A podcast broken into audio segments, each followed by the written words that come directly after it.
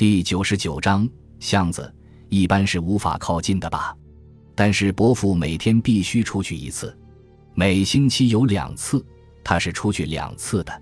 嘿，首先他吃完午饭后一点钟出去散步，附近有一个小花园。如果身体吃得消，他就一直走到阿武未川的堤坝上，在那里晒一个小时太阳，然后回家。这是他每天必要做的事情，是医生劝他这么做的。他去散步的时候，家政妇也一起陪着吗？因为他一个人去散步，让人不放心啊。关根看了看涂着夜光漆的时钟，已经两点，这是老人和家政妇出去散步后快要回家的时间。不，也许已经往回走了。外面的声响丝毫都听不见。一只小蜘蛛慢慢地爬上关根的手臂，关根用另一只手把它扶下去。再来一杯吧，搅拌的淡一些。斋田嚼着剩在酒杯里的冰块，发出令人不快的响声。伯父每星期一和星期四都必须要到附近的医院里去看病。那名医生已经为伯父看了好几年的病。伯父总是在五点离家去医院，这个时间也是非常正确。家政妇的工作约定是五点之前结束。家政妇回家时，顺便把伯父送到医院里，而且医生也是在那个时间里有空等着他。他去看病是多少时间？那家医院离伯父家不远，说是诊查，花不了多少时间，所以最快的话，四十分钟就能够回来。星期四送现金来。时间是三点钟吧？是的，现金交付最多二十分钟也能结束了吧？手续上的一些事情都早已经办完了。你说的话我已经听明白了。下午一点过后，趁他出去散步时潜入他的房间，三点钟现金送来，然后趁他去看病的时候把钱偷走吧。正是那样，你不是已经很明白了吗？但是，一点过后潜入他的房间里。到五点这段时间，我躲在哪里呢？虽说房子很宽敞，但也是公寓吧？你不会说是躲在壁橱里吧？要躲四个小时呢，一动都不能动，我会发疯的。有个绝妙的地方可以躲藏啊！嘿，在阳台的角落里有一个堆放物品的地方，里面很大，又是在落地玻璃窗户的外面，所以即使打喷嚏也听不见啊。万一家政府或什么人去打开来看呢？不会吗？那是绝对没有关系的。里面放着伯父收集的古董，就像是空关着一样，全都是一些扔掉可惜的东西，别人是不能去碰的。我还对他说起过，如果阳光强烈的话，就打开门让房间通通风。所以到初夏的阳光到来之前，那扇门是不打开的，不会让人感到窒息吗？没关系。有一扇采光的小窗，还可以抽一支烟，不过要当心着火。怎么样，你也来喝一杯？来吧。伯父接到现金后，放在手提保险箱里，手提保险箱就放在卧室里一个八叠大的壁橱里，是在下段茶叶箱的边上。能打开吗？我知道手提保险箱的密码，我还有房间里的备用钥匙。你应该相信我。怎么样？你指什么？愿意干一次吗？听你这么说，运动量不是很大，也不需要什么胆量。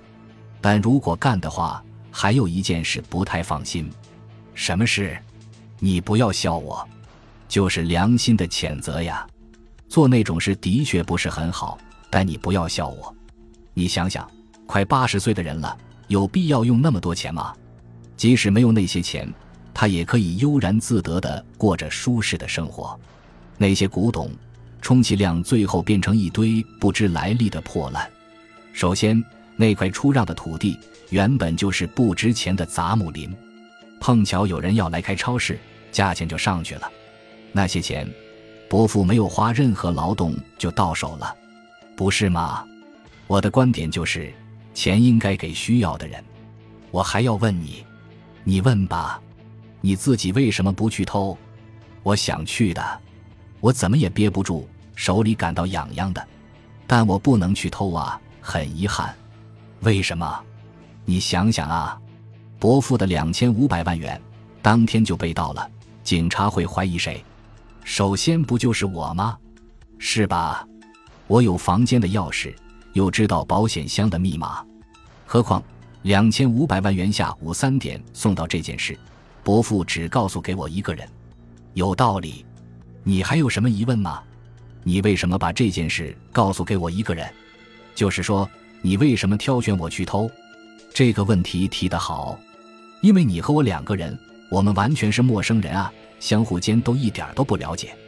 事情办成以后，我再也不会到这里来。这类事情办的失败，大多都是同伙之间吵架引起的。我们原来并不是朋友啊。是啊，你想去试试了吧？我越来越想去试试了。就这么定了，分钱的话。你拿两千万，我拿五百万，这样行吗？行啊，因为事情是你干的，我只是想买一点东西。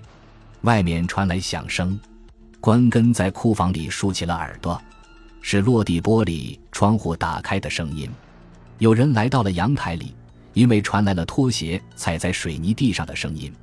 关根的全身变得僵直，拖鞋的脚步声越来越近。到了库房的门口，难道是想开门？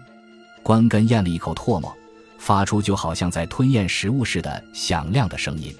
门框咚咚的响着，是故意敲的，还是什么东西碰在门上发出的响声？关根被关在昏暗里，只觉得响声很猛烈。拉手那里发出一声响，连续的声响便停下了，拖鞋的声音远去。传来落地玻璃窗关闭的声音，关根擦着额头上渗出来的汗水。进展顺利吗？男人握着听筒，压抑着声音说道：“现在这个时候吧。”听筒里传来女人的声音：“接下来是成败的关键吧？该轮到你出场了，你要当心啊！没关系的，只要你做好准备。我明白呀，我在按计划进行啊。”手表上的时间显示为三点半，带着两千五百万元的不动产商，大概已经回去了吧。尽管如此，时间的流逝还是很慢。关根点燃了一支烟。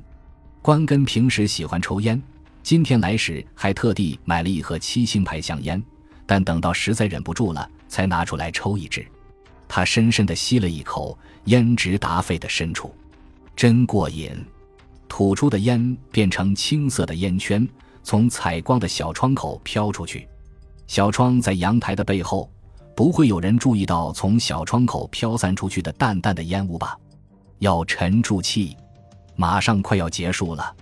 关根叮嘱着自己，再坚持一会儿，两千万元就是自己的了。一只长脚蜘蛛又爬上了他淡褐色的长裤，他已经不想去拍落它。他回想起老家的事，他的父亲前年去世，家里只剩下母亲一人。母亲已经有六十五岁了吧？那是一个能俯瞰大海的穷村落。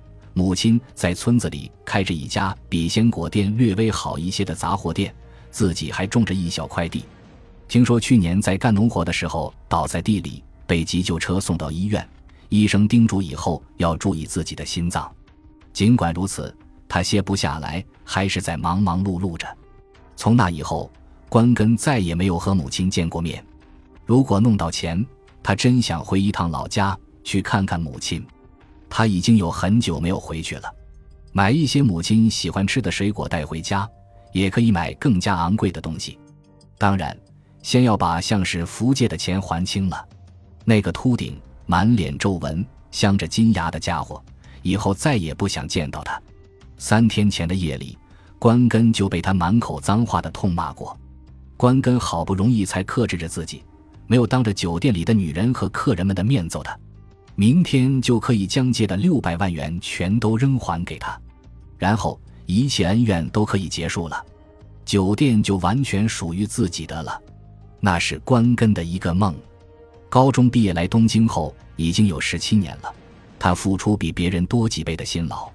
在充满着诱惑的世界里，他始终节衣缩食、精打细算，不断的积攒着钱，就是为了有一家自己的酒店。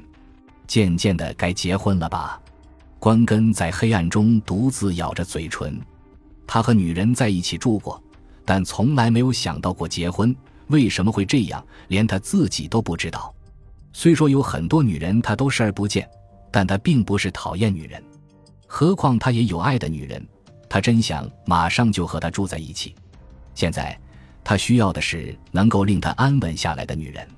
他已经不再年轻了，不过现在也不算迟吧。关根看了看手表，已经五点钟了。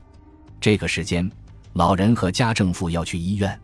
关根感到浑身颤抖了一下，他强忍着跃跃欲试的冲动，又等了十五分钟。斋田说过，老人的出门时间精确无比，说不定因为什么事情出门会推迟的。如果那样，就会和关根撞个正着。感谢您的收听，喜欢别忘了订阅加关注，主页有更多精彩内容。